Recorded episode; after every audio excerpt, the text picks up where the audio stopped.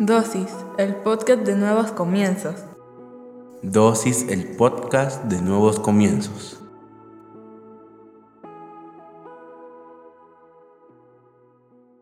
Bienvenidos sean todos y cada uno de ustedes una vez más a Dosis. Hoy hablaremos sobre guía. Salmo 25:45 dice, Señor, enséñame a vivir a tu manera, muéstrame el camino que tú seguirías, guíame y enséñame tu verdad, porque tú eres mi Dios y mi Salvador, y en ti pongo siempre toda mi esperanza. Padre, en el nombre de Jesús te damos gracias por el privilegio que nos das de aprender en pequeñas dosis de tu palabra. Te pedimos que hables a nuestra vida, a nuestra mente, a nuestro corazón, que nos permitas comprender a cabalidad todo lo que nos quieres enseñar en esta dosis, pero sobre todo que lo que hoy aprendamos lo podamos poner en práctica en nuestra vida diaria. En el nombre poderoso de Jesucristo, amén y amén. No sé si te ha pasado que has ido a un lugar turístico, a un lugar donde tú no conoces, y de repente te das cuenta que no puedes ir a ningún lado porque no sabes nada de esa ciudad. Para eso están los guías. Los guías son esas personas que te llevan a lugares espectaculares. Son esas personas que a causa de su experiencia te pueden mostrar los mejores lugares. Tú puedes hacer el recorrido por ti mismo, pero te va a llevar mucho tiempo descubrir esos lugares espectaculares. Posiblemente vas a descubrir algunos y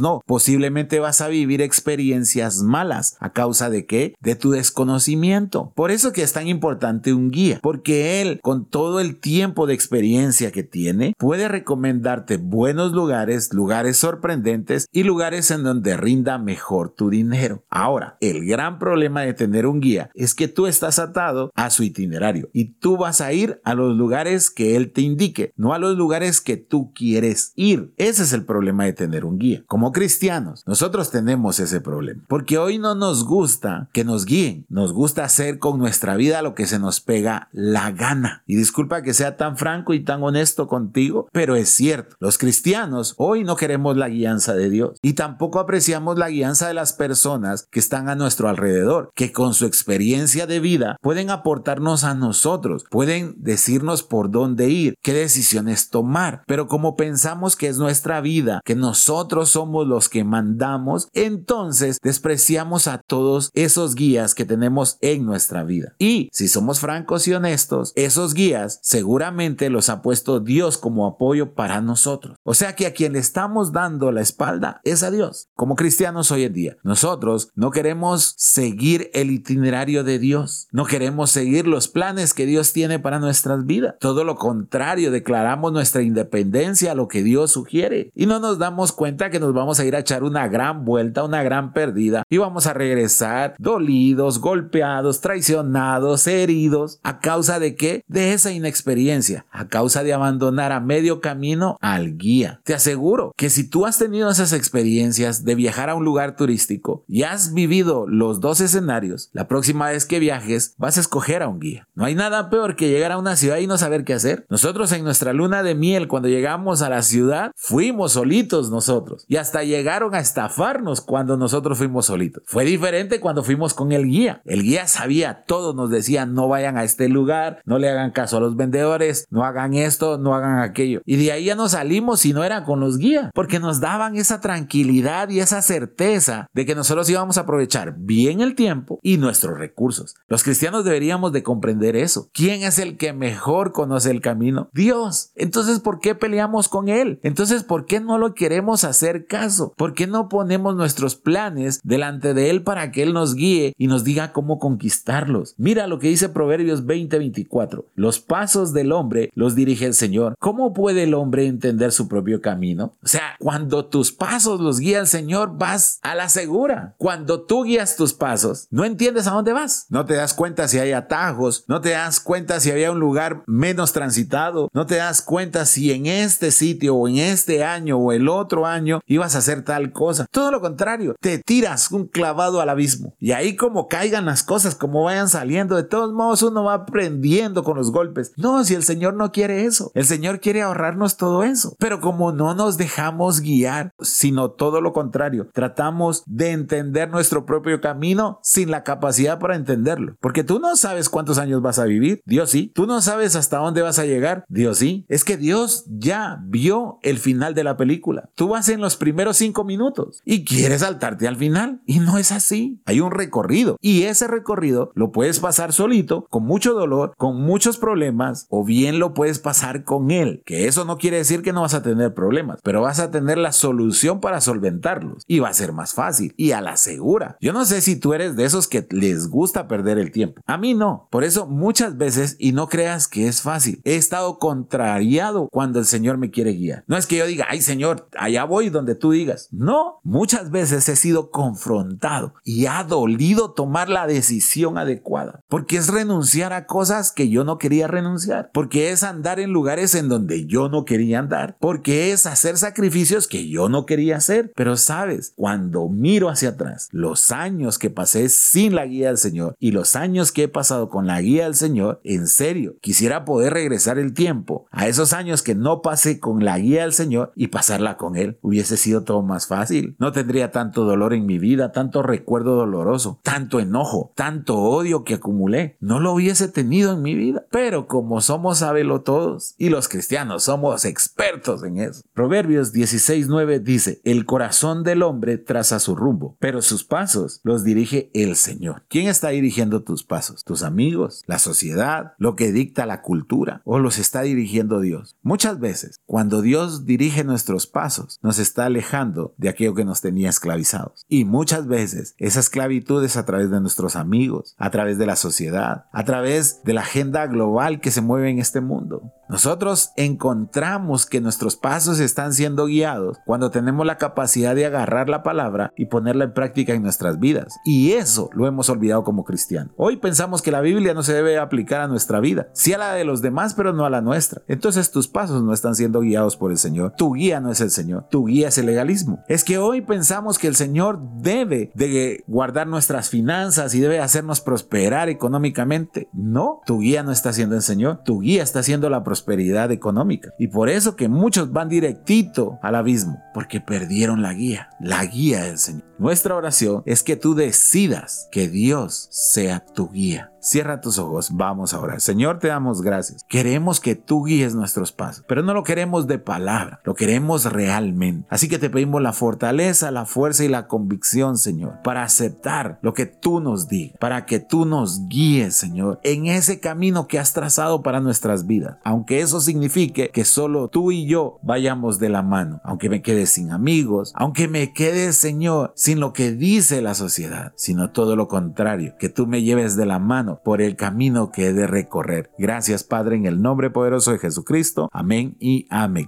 Espero que esta dosis haya sido de bendición para tu vida. Recuerda, todos los domingos nos reunimos a partir de las 9 de la mañana en la sala número 3 de los cines de Tical Futura. Será un placer recibirte con los brazos abiertos. Que Dios te bendiga.